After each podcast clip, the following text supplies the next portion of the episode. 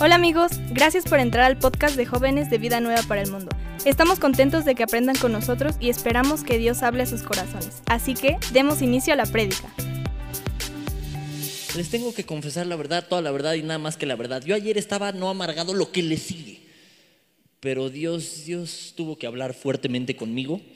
Hoy vengo muy de buenas, a pesar de que sigo enfrentando lo mismito que estaba enfrentando ayer, pero muy de buenas porque así es Dios de misericordioso, de amoroso, que nos confronta con la palabra y que nos hace entrar a su camino y que nos hace entender. Yo espero y es mi oración que hoy entendamos mucho el tema que vamos a ver el día de hoy, porque es un tema muy importante. Entonces yo estoy emocionado por este tema, yo espero eh, que te ayude tanto como me ayudó pero antes de arrancar, ¿qué les parece si oramos para poner este tiempo, eh, este tema del día de hoy en manos de Dios? Amén. Vamos a orar. Señor y Dios, te damos muchísimas gracias por este día. Te damos gracias por todo lo que tú nos das. Gracias por tu misericordia. Gracias por tu amor. Y gracias por tu gracia. Porque si no fuera por ella, sabe Dios dónde estaríamos, Señor. Hoy te suplicamos que tú tomes control de este espacio y de este tiempo para que aprendamos más de ti. Queremos agradarte más.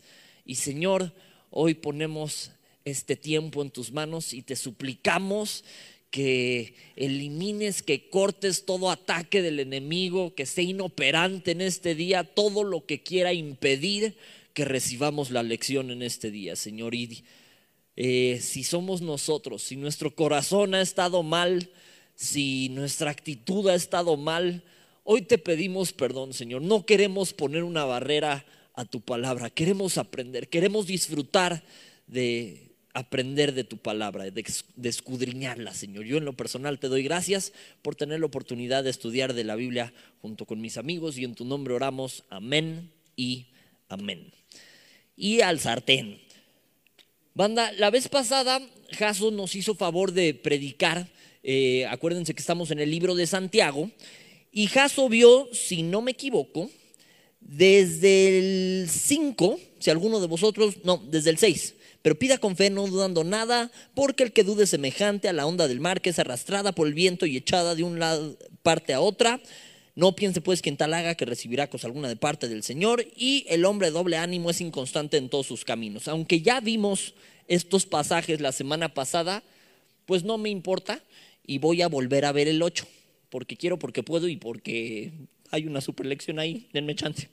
Entonces, hoy me voy a enfocar en esta partecita del hombre de doble ánimo es inconstante en todos sus caminos, porque hay una lección enorme que si bien ya tocamos cierta parte de ella, eh, nos puede ayudar mucho, no solo en el tiempo en el que estamos viviendo, sino que también nos puede ayudar mucho en el sentido de que va a ayudar a nuestra relación, a nuestra comunión con Dios. Y estamos por terminar nuestros servicios presenciales. Y la verdad me da un poco de miedito, les voy a decir que la última vez que se me ocurrió dar vacaciones en un estudio de jóvenes, se fueron unos santos hombres y mujeres de Dios y regresó cada gremlin que no me la acabé. Entonces se lo suplico, disipúlense, sigan aprendiendo de la palabra las dos semanas que vamos a tener de vacaciones. Todavía la próxima semana nos vemos, eh, pero de esa entramos en dos semanas de vacaciones y de ahí nos vemos hasta enero. Entonces se lo suplico, tengan este tema que vamos a estudiar el día de hoy muy, muy presente en sus vidas. Amén. Ok, el título del tema del día de hoy se titula Entre Dios y el mundo entre Dios y el mundo.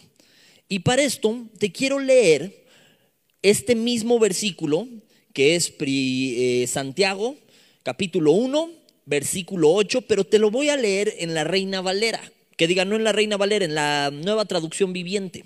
Y la NTD, la nueva traducción viviente, dice lo siguiente, su lealtad, o sea, este tipo de persona de doble ánimo, su lealtad está dividida entre Dios y el mundo y son inestables en todo lo que hacen. Cuando somos inestables en las cosas que estamos haciendo, es mucho más fácil que caigamos. Es mucho más fácil que dos domingos que no fue a la iglesia y ya me fui por las tortas durísimo.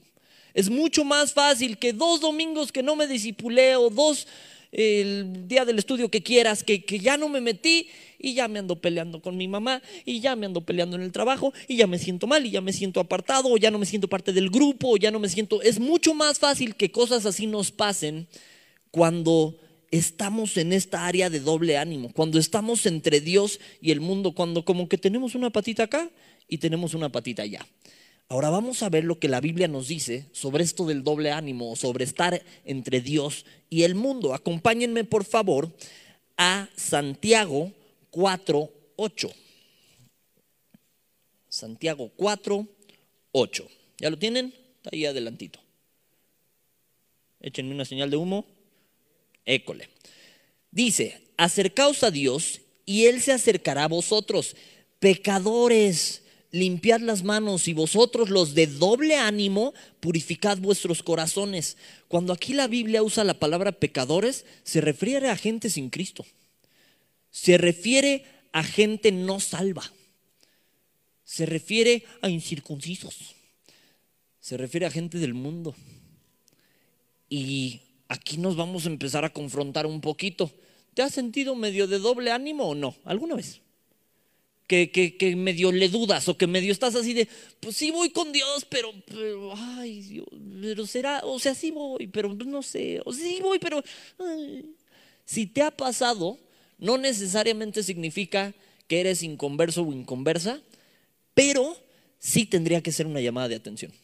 Sí tendría que mínimo ponernos a pensar así de, a ver, ¿estoy yéndome por el mundo o me estoy yendo por Dios?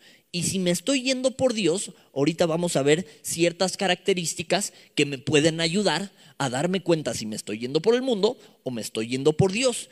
Pero acompáñame por favor a Santiago 4.4. Está poquito más atrás. Fíjate lo que dice, este, este, este me dolió. Dice, oh almas adúlteras, ¿no sabéis que la amistad del mundo es enemistad contra Dios? Cualquiera pues que quiera ser amigo del mundo, se constituye qué? Enemigo de Dios. Cualquiera que quiera ser amigo del mundo se constituye enemigo de Dios. Cuando la Biblia nos habla sobre amigo del mundo no significa que le pegues a la tierra porque ya te cae mal el planeta, ¿no? Eh, está hablando, y, lo vemos más adelante, dice, o pensáis que en la escritura dice en vano, el espíritu que Él ha hecho morar en nosotros nos anhela celosamente, pero Él da mayor gracia. Eh, eh, está hablando de cosas espirituales, ¿ok?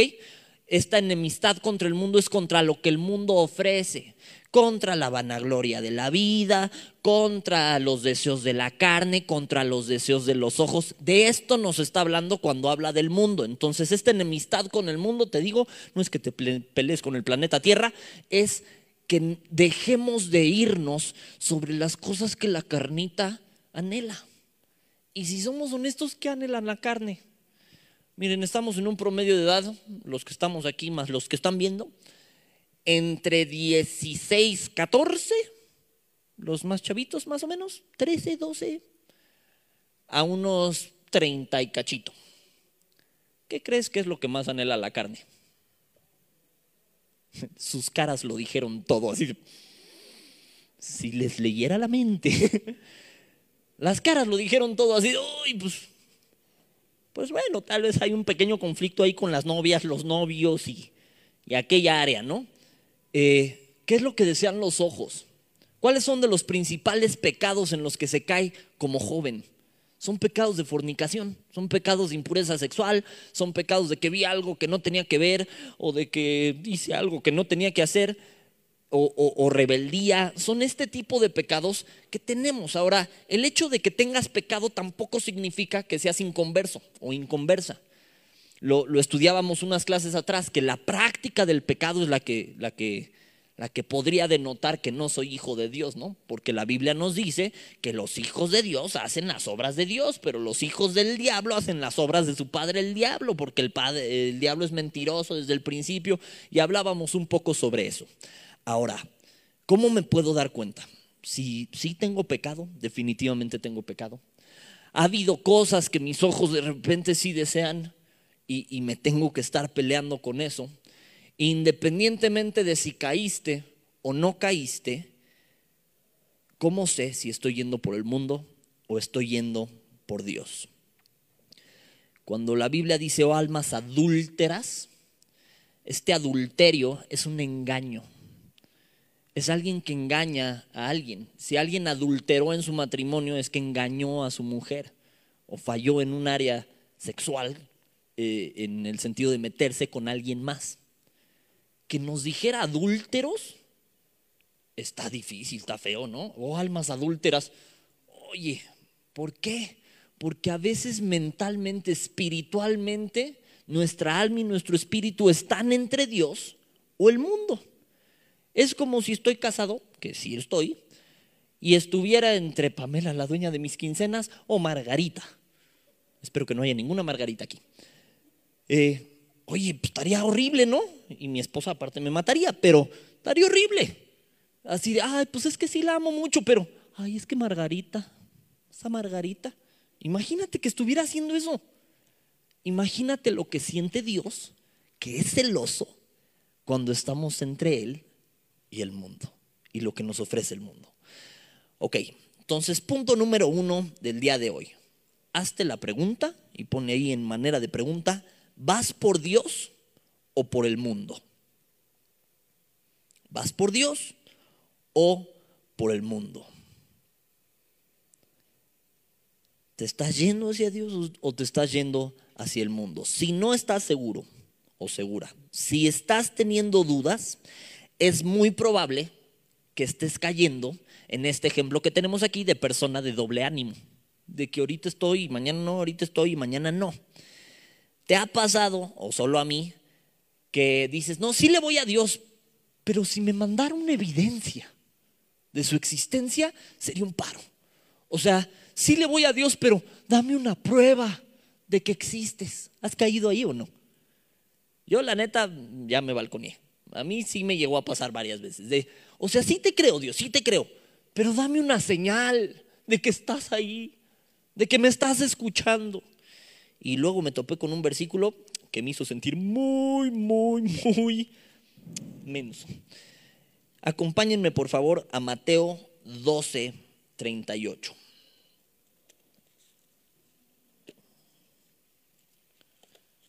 Ahí entre Génesis y mapas tienen Mateo. Mateo 12, versículo 38. Échenme una señal cuando lo tengan. Ya no voy a decir señal, ahorita van a ver por qué. Mateo 12, 38 dice lo siguiente. Entonces respondieron algunos de los que escribas y los fariseos diciendo, Maestro, deseamos ver de ti señal. Él respondió y les dijo, la generación mala y adúltera, otra vez esa palabra, demanda señal, pero la señal no le será dada, sino la señal del profeta Jonás, que para quien no se acuerde fue al que el pez se lo tragó. Entonces, ¿sigues teniendo ganas de pedir señales o, ya no tantas, no? Dices, ay, dame una señal. Ah. Él respondió y dijo, la generación mala y adúltera demanda señal pero la señal no le será dada. Si te ha pasado que estás como frío, fría con Dios, y que es cuando más quieres escuchar la voz de Dios y dices, háblame, mándame una señal, dime que estoy loco o loca, pero háblame. Si te ha pasado, ¿cómo te va a mandar una señal si estamos con un pie acá y el otro pie acá? Si estamos adulterando espiritualmente. ¿Ya me empezaste a agarrar la onda? Este tema me confrontó horrible porque no pude evitar darme cuenta que a veces caía en eso, que a veces caía en, pues sí le voy a Dios, estoy con Dios, pero pasaban cosas que, ah, me hacían enojarme, me hacían frustrarme, me hacían reclamarle incluso a veces. Y entramos en este ser de doble ánimo. Y lo peor es que cuando nos habla de estas palabras en Santiago, dice, no, pues, no piense pues quien tal haga que recibirá cosa alguna de parte de Dios, cosa que se confirma aquí. ¿Quieres señal? No te la va a dar. ¿Por qué? Porque estamos con una patita acá y con una patita allá. Es como el mismo ejemplo que te ponía del matrimonio. Tengo a mi esposa que amo con loca pasión, pero está Margarita. Y después eh, estoy en medio y le digo a mi, a mi esposa, bueno, pero demuéstrame que me amas. Oye, baboso, estás entre Margarita y, y pides que te demuestre que te amo. O sea, es bien fácil entenderlo así. Pero imagínate con Dios. Estamos engañando a Dios. Digo, Dios me libre de engañar a mi esposa, no solo me mata a ella, me cae un rayo. Pero a Dios, adulterar fallándole a Dios. ¿Te das cuenta de lo grave de eso? Ok, no se preocupen, tiene un final feliz esta historia, se los prometo. Ok, entonces el punto número uno, vas por Dios o por el mundo. Si estás pidiendo señales, si estás con una patita aquí y una patita allá, es probable que te estés yendo por el mundo. ¿Cómo sé si me estoy yendo por Dios? Pregunta, ¿te han odiado por ser bonito? ¿De eso que te tiran por querer hacer las cosas bien? ¿Qué dices, o sea, nada más porque oré por mis hot cakes ya me, vieron feo todos. O ya en el restaurante, ay, ¿quiere algo más? ¿No te ha pasado que te interrumpen horrible mientras oras en un restaurante? Quiero pensar que si oras en los restaurantes, que no eres de los que, ay, que, nadie me vea, ya se fueron todos, Dios bendice esta comida, amén. Y ya, nadie me vio, ¿no? Yo soy descarado cuando oro por, mis, por mi comida. Soy de Señor y que me escuche el vecino, ¿no? Bendice estos alimentos. Pero me ha pasado, y tú eres testigo, que me interrumpen horrible. Que aquí están sus tacos y tú así. Respetuoso, estoy hablando con Dios, espérate. Se tardan mil horas, pero justo cuando oras, ahí te interrumpen. Es en el mejor de los casos. Pero ¿te ha pasado que un amigo o una amiga te odien por ser bonito? porque querías hacer las cosas bien, porque no le entraste una tranza, porque no mentiste por ellos. ¿Te ha pasado eso? Que un noviecito patán te odie porque no quisiste. Sí, me entendí, ¿no? ¿Te ha pasado? Que te tachen de, de manita torcida porque no quisiste ponerle una mano encima a tu novia y la quisiste respetar y ya que tus amigos, ah, eres un puñal. Oye, por querer hacer lo correcto, ¿te ha pasado? La Biblia dice que todo aquel que quiera vivir piadosamente va a recibir persecución. Pero si te han atacado por hacer lo correcto, te felicito. Porque entonces estás yendo por el camino de Dios. Quiero que me acompañen, por favor, a Juan 15. Juan 15. Está cerca ahí de Mateo, Marcos, Lucas, Juan. Juan 15 y vamos a leer el versículo 18. Échenme un amén o algo así, algo cuando lleguen. Está bien. Ok, Juan 15, 18. ¿Ya lo tienen? Venga. Dice, si el mundo os aborrece, sabed que a mí me ha aborrecido antes que a vosotros. Si fueras del mundo, el mundo amaría lo suyo, pero porque no sois del mundo, antes yo lo, os elegí del mundo, por eso el mundo os aborrece. Me voy a saltar al 25 y dice, pero esto es para que se cumpla la palabra que está escrita en su ley, sin causa me aborrecieron. ¿Por qué? Simple y sencillamente porque no me fui con la corriente del mundo. Si te han atacado horrible porque no quisiste tomar y, y ay, no manches, neta. Oye, por no querer tomar, yo me acuerdo que en la escuela eso era un conflicto impresionante, porque jugaba americano, así de ñango como me ves, jugaba americano. Entonces hacían las fiestas del americano y pues todo el mundo se pone una guarapeta de aquellas, ¿no? Entonces llegaban y no es choro, me gusta la lechita de fresa.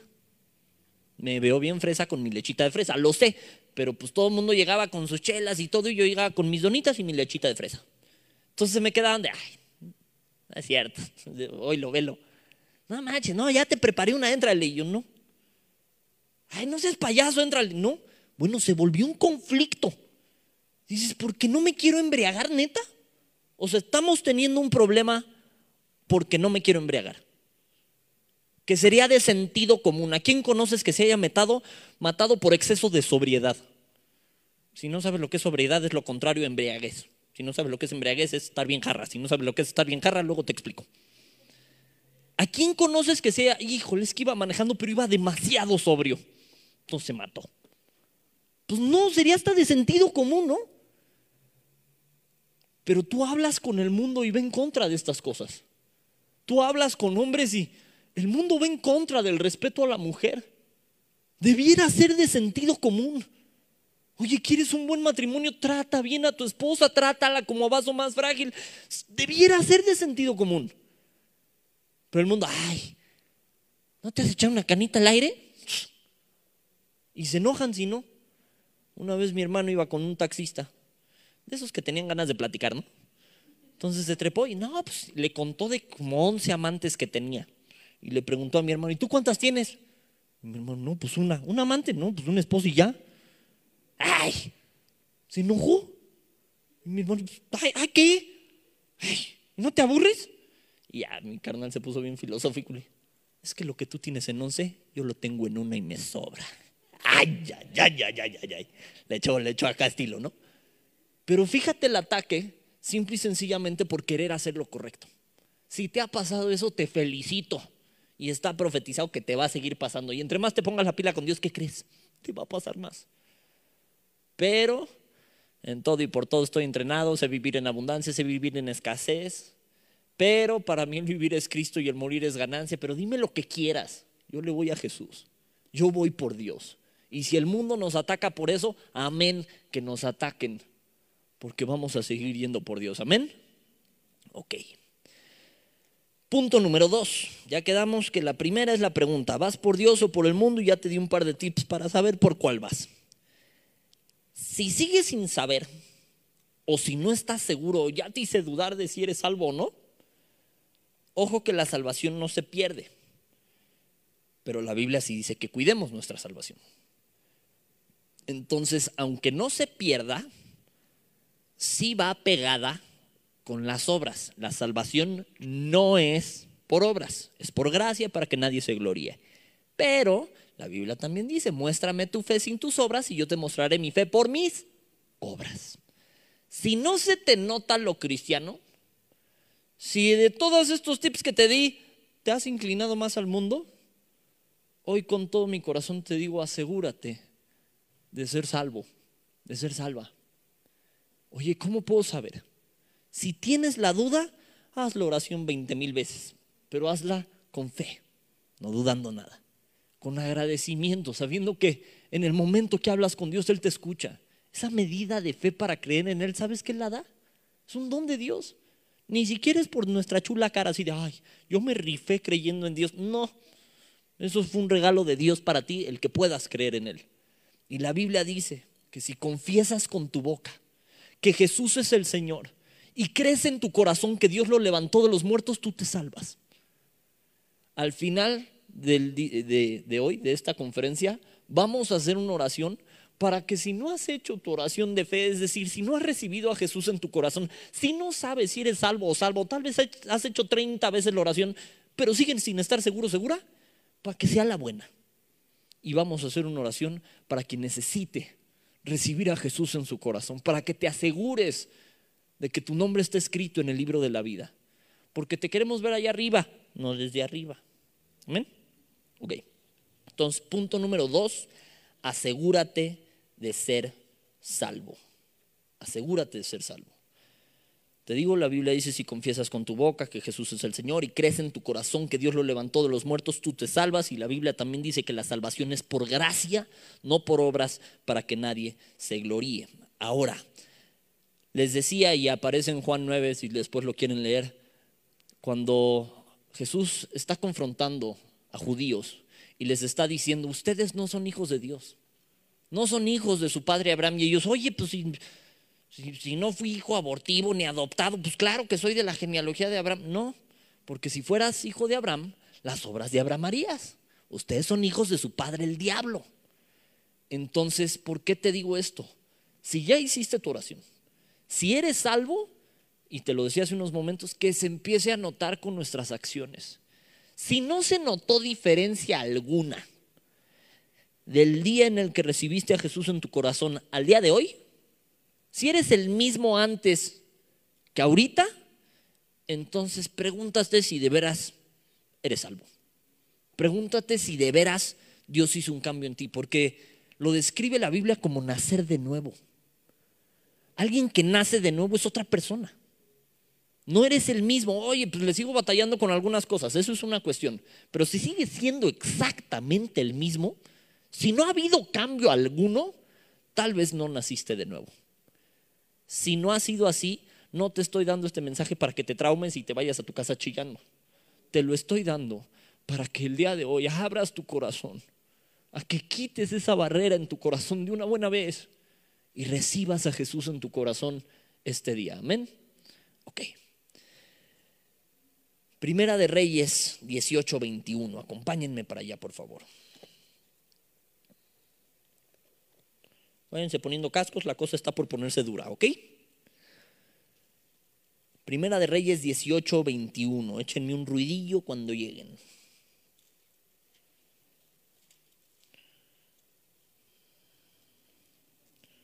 Primera de Reyes 18:21 dice lo siguiente. Esto es eh, Elías hablando al pueblo. 18:21 dice, y acercándose Elías a todo el pueblo, dijo, ¿hasta cuándo claudicaréis vosotros entre dos pensamientos? Si Jehová es Dios, seguidle, y si Baal, ir en pos de él. Y el pueblo no respondió palabra. Y Elías volvió a decir al pueblo, solo yo he quedado de los profetas de Jehová, más los profetas de Baal, hay 450 hombres. Y más adelante es cuando Elías tiene esta batalla con los 400 y que Elías literal se burlaba de ellos, ¿no? Porque les decía, clámale a tu Dios, a ver, ruégale, date vuelo, hazle señales, grítale más duro, tal vez se durmió. Porque pusieron leña, la rodearon, este bueno, ya que le tocó Elías, todavía pidió que le echaran agua a la leña, nada más para que no hubiera de que a Chuchita la bolsearon y para que echaran lo más atesorado que tenían en ese momento, que era el agua, porque estaban en un periodo de sequía. Entonces lo mejor fue lo que sacrificó y lo que entregó Elías en este holocausto que hicieron, donde cayó fuego del cielo y lo consumió. Y Elías se burlaba de los profetas. Les decía literalmente así de, pues grítale más duro. Tal vez se durmió. Tal vez no te oyó, tal vez echó una pestañita y no te está pelando tu Dios, ¿no? Y se burlaba de ellos literalmente. Ellos se tasajeaban, se hacían cortes, clamaban, y ya me los imagino acá haciendo la danza del venado y lo que gustes y mandes. Y de plano no. Como se dio cuenta el pueblo de quién era el Dios verdadero, mataron a estos 400 vales. Pero es de llamar la atención que Elías, justo después de esto, justo después de que hay nada más Elías oraba, Elías oraba y caía fuego del cielo de parte de Dios. Se deprimió y deseaba morirse. ¿Por qué te digo esto? Tal vez eres un hijo, una hija de Dios. No me puedes decir que Elías no era salvo, ¿no? Y se deprimió. Y la situación lo agotó. La situación lo deprimió y dice que deseaba morirse. Elías, profeta Elías.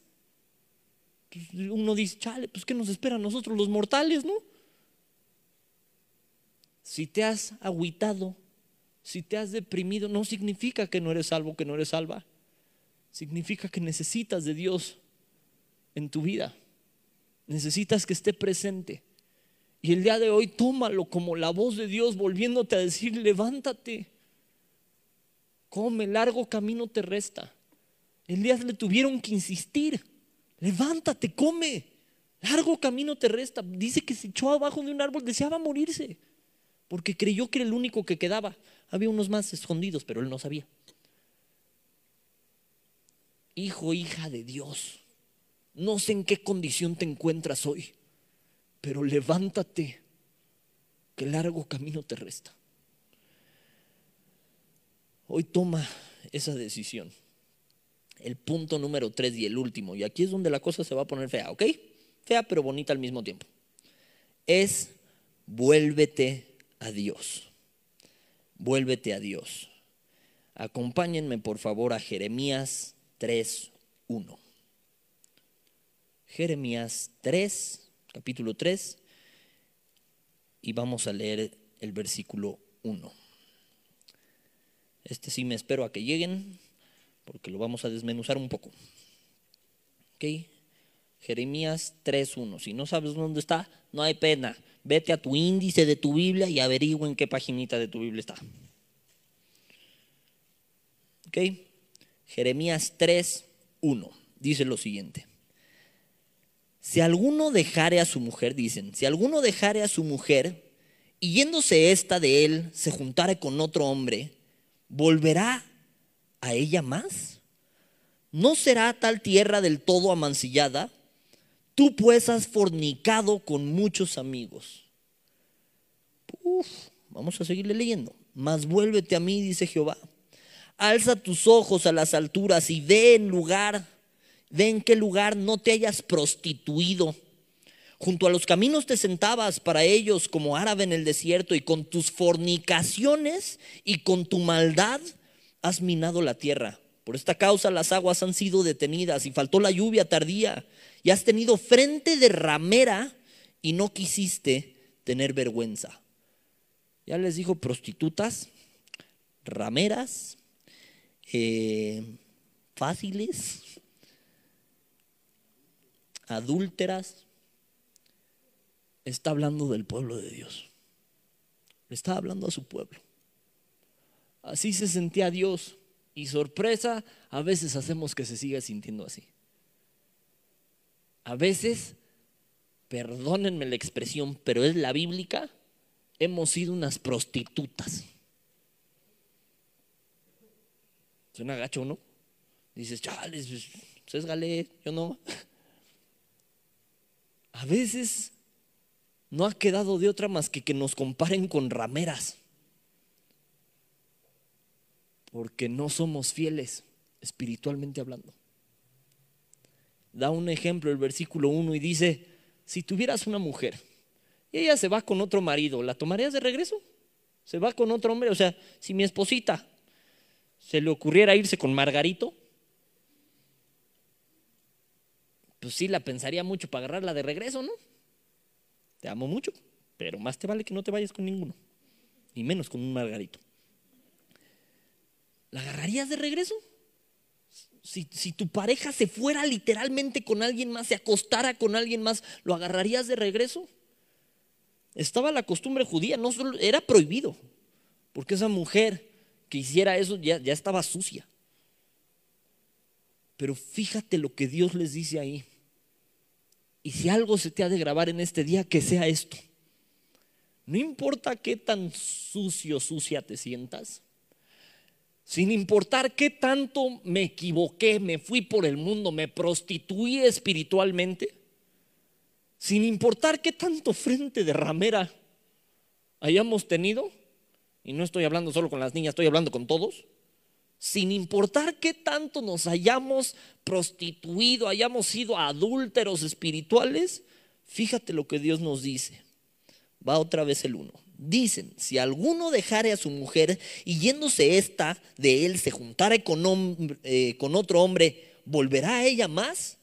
¿No será tal tierra del todo amanciñada? Fíjate lo que dice. Tú pues has fornicado con muchos amigos, mas vuélvete a mí, dice Jehová. Así, siendo un pueblo prostituto, con frente de ramera, por nuestra infinidad de equivocaciones y porque a cada rato aquí va Dios y nos vamos para acá al mundo, de todos modos Dios hoy te dice, vuélvete a mí, vuélvete hijito, hijita, vuélvete, regresa, vuélvete. Y Él sí te agarra. Si te queda duda o quieres después buscar, acompáñame todavía a Joel 2.12.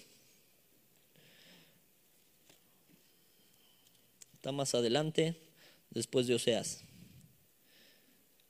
Después de Oseas, antes de Amós. Joel 2.12. Se los leo de todos modos. El subtítulo de, estos versículos es la misericordia de Jehová. Y dice, por eso pues, ahora dice Jehová, convertíos a mí con todo vuestro corazón, con ayuno y lloro y lamento, rasgad vuestro corazón y no vuestros vestidos y convertíos a Jehová vuestro Dios, porque misericordioso es y clemente, tardo para la ira y grande en misericordia, y que se duele del castigo. Hay veces que nos hemos alejado de Dios y la veintiúnica razón por la que no nos volvemos a acercar es porque ya me da miedo. ¿Cómo me voy a acercar? Falló horrible. Hay veces que nos da miedo hasta acercarnos al grupo de jóvenes. No, ¿cómo voy a ir ahí? No, son aleluyos, son cristianos y yo me acabo de equivocar horrible. Oye, la iglesia es como un hospital. ¿Por qué? ¿Porque huele medio gacho? No. Porque todos tenemos algo. Todos venimos con necesidad de ser sanados. Y a veces se nos olvida la parte más fácil, que es tomar la medicina. ¿Te ha pasado? Yo soy de esos tercos que no voy al hospital hasta que ya me estoy muriendo. Y a veces por sope. A veces he tenido enfermedades o dolencias que me duran del triple porque no se me dio la gana ir al hospital antes. Lo mismo pasa de manera espiritual. La iglesia sirve para que te acerques a Dios. ¿Qué no me puedo acercar fuera de la iglesia? Puedes, pero te va a costar más trabajo. Así como me acerco a un médico porque él ya estudió medicina y me lleva ocho años de carrera y me puede explicar mejor cómo carambas funciona mi cuerpo y qué me tengo que tomar, lo mismo si me acerco a un pastor que me lleva ocho años de estudio de la palabra y me puede decir más fácil qué tomar. Entonces, que no se nos olvide el hecho de ir al doctor. Oye, pero ¿con qué cara si fallé? Esto va a sonar feo. ¿Ya te preparaste? Con la veintiúnica cara que tienes. Porque ni modo que te la cambies pero falló horrible con esa cara. Pero me siento cucaracha aplastada con esa cara. Pero tantito que te pongas las pilas con Dios y grábate esto en la cabeza, se te el barco. ¿Qué barco? ¿De qué me estás hablando? Del barquito de tu vida. Si te has perdido, si te has alejado, si te embarraste horrible, vengas o no vengas, hoy vuélvete Vuélvete a Dios que te está esperando con los brazos abiertos. ¿Has leído la historia o oído la historia del hijo pródigo? Planeó todo su speech de regreso. Voy a ir con mi padre. una vez que le cayó el 20, ya que estaba queriendo comer comida de marrano, le cayó el 20. ¿De qué estoy haciendo? Y preparó su speech. Iré a mi padre y le diré, Padre, he pecado contra el cielo y contra ti. O sea, ya me lo imagino acá preparando todo su speech, ¿no?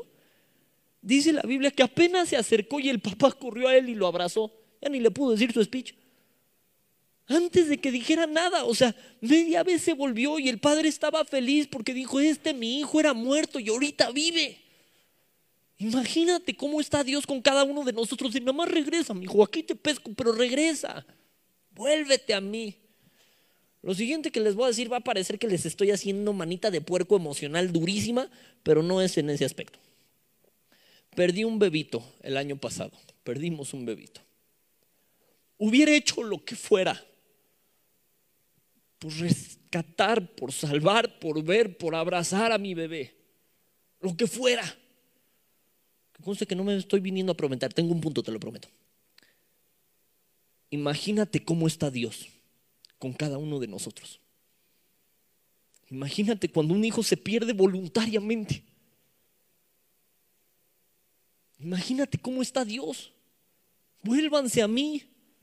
¿Quieres más pasajes? Devuélvanse a mí. No los voy a leer porque no me daría tiempo. Hay muchísimos. Más ejemplos en Oseas 6.1, en Oseas 12.6, en Lamentaciones 3.40, en Jeremías 24.7, en Job 22.23, en Nehemías 1.9, en Oseas 14.1, en Zacarías 1.3. Todos ellos ejemplos de Dios diciéndoles, vuélvanse a mí. Aquí los cacho, vuélvanse a mí regresen, tengo bendiciones para ustedes, vuélvanse. Porque Él sabe lo que necesitamos. He venido para que tengan vida y la tengan en abundancia. Así que sin importar qué tan sucio, qué tan sucia te sientas ahí en sus casas, sin importar qué tanto te has equivocado, si tuviste frente de ramera o no, hoy Dios te dice, vuélvete a mí, vuélvete a mí y nos cacha. Así que les dije que se iba a poner duro. Yo se los advertí. Vuélvete de todo corazón al Señor y con todo respeto dejemos de ser prostitutas espirituales. Amén. ¿Estamos en paz? ¿Verdad que sí? ¿A poco no se siente dentro de todo? O sea, sí confronta, ¿no? Sí es así como, ah, cuesta trabajo digerirlo. Pero el hecho de que Dios, a pesar de todo, te siga diciendo, vuélvete a mí. Hijito, hijita, vuélvete a mí. Pero me equivoqué horrible, ya sé, vuélvete a mí. Pero no sé ni con qué cara. vuélvete a mí. Gedeón le decía a Dios, pero ¿cómo voy a hacer eso si soy el más chiquito y el feo y el apestoso de la familia? Le agrego un par, ¿no? Pero, ¿cómo? Tú ve con esta tu fuerza y salvarás al pueblo de los madianitas en el caso de Gedeón. Regresa. ¿Cómo? Como estés. Pero estoy sucio, así. ¿Tú crees que se pudo bañar y perfumar el hijo pródigo? Qué fácil, no, se puso un traje para regresar con su padre acá de, padre, ¿cómo estás? He pecado contra el cielo. No, llegó apestando a marrano todo cerdo así. Me equivoqué, sorpresa. Como si no supiera. Dios sabe en qué cosas hemos fallado, pero está con los brazos abiertos el día de hoy recordándote y diciéndote, vuélvete a mí. Así que vamos a hacer dos oraciones el día de hoy. La primera es para recibir a Jesús en tu corazón si no lo has hecho. Si es la primera vez que escuchas de Jesús o la décimo, quinceava, milésima, ya me inventé un número que no existe. Sea la vez que sea que escuches de Dios, si hoy es el día en el que Él está llamando a tu puerta, que lo es, hoy ábrele la puerta. Entonces vamos a orar para recibir a Jesús en nuestro corazón, si no lo has hecho. Y los que ya lo hemos hecho, por favor te lo suplico, vamos a orar bien fuerte hoy para apoyar a quien no lo ha hecho, para que se sienta en grupo la cosa. Amén. Entonces vamos a orar bien fuerte. Primero vamos a hacer una oración para invitar a Jesús en tu corazón si no lo has hecho. Y después vamos a orar para pedirle perdón a Dios y volvernos de todo nuestro corazón a Él. Amén. Por favor, que no se apague la oración, que no sea de, Señor, Señor, te pedimos, te pedimos, que nos salves, salves. No, manténla, que se escuche fuerte en nuestra oración, amén. Entonces vamos a repetir esta oración. Ojo que no es la oración la que salva, es creerlo, ¿eh? es con todo el corazón. Pero vamos a apoyar a quien lo haga por primera vez, ¿te parece? Vamos a orar bien fuerte. Dile, Señor Jesús, hoy te pedimos que nos perdones si te hemos ignorado en el pasado. Hoy no queremos volver a cerrar la puerta de nuestro corazón. Hoy entendimos que tú estás tocando a la puerta de nuestro corazón, que tú salvas, que tú nos amas y que el mundo es contrario a ti. Hoy te queremos recibir a ti y no al mundo. Queremos poner nuestros ojos en ti y no en el mundo.